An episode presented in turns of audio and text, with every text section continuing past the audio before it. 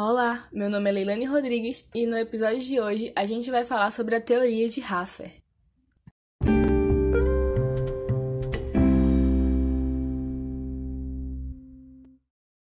John Hafer foi ornitólogo, biogeógrafo e um geólogo alemão.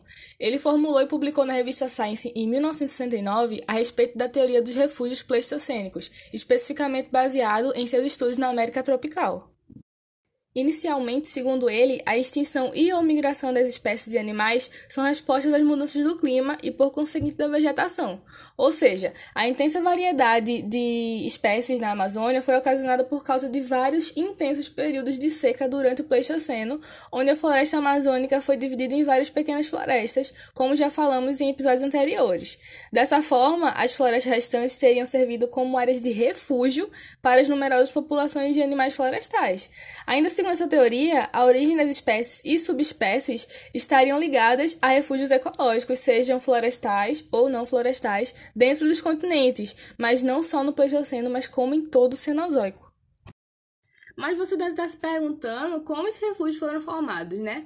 Bem, segundo essa hipótese de Hafer, ele sugere que durante os períodos glaciais do Quaternário e especificamente do Pleistoceno, a floresta amazônica ela foi dividida em pequenas florestas isoladas separadas pela extensa vegetação aberta que o período seco e extremo causou, como savanas, florestas secas e até mesmo cerrados, né? Pois como bem sabemos, a floresta amazônica ela é acostumada com clima quente e úmido, né? Então, um período seco, frio e extremo se instaurando naquela localidade, acabaria por literalmente destruir essa floresta que não é acostumada com esse tipo de clima e criar um novo tipo de vegetação acostumada com clima frio. Assim, essas pequenas áreas de floresta amazônica que restou serviriam então como verdadeiros refúgios para as populações de animais e plantas se abrigarem durante os períodos glaciais, pois animais não adaptados a esse tipo de clima provavelmente iriam buscar áreas com resquício de umidade, que seriam, no caso, essas manchas. E posteriormente, em um clima interglacial e úmido, essas pequenas florestas seriam reunidas novamente, o que permitiria que as populações desses refúgios se expandissem e se encontrassem com suas populações irmãs que foram isoladas durante o período glacial.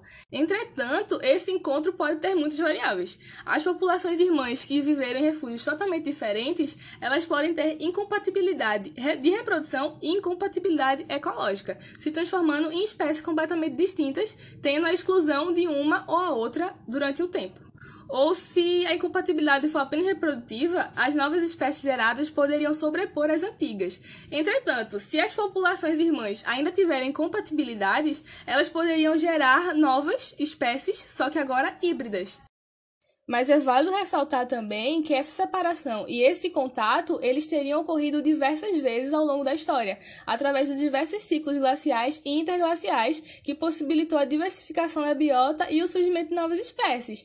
Esse isolamento também ele pode ser muito relacionado com a vicariância, principalmente pelo isolamento forçado e pela especiação, porque a partir do momento que uma parcela de certas espécies se limitam a apenas uma área, elas acabam por se diferenciar de sua espécie originária sua espécie matriz devido às diversas condições do meio, né? Essa hipótese de Hafer, ela teve muita aceitação durante as décadas de 70 e 80, mas ela foi acabando por ser lentamente abandonada nas últimas décadas e até hoje ela é muito questionada. Entretanto, ela não é descartada por quase nenhum teórico, nenhum pesquisador.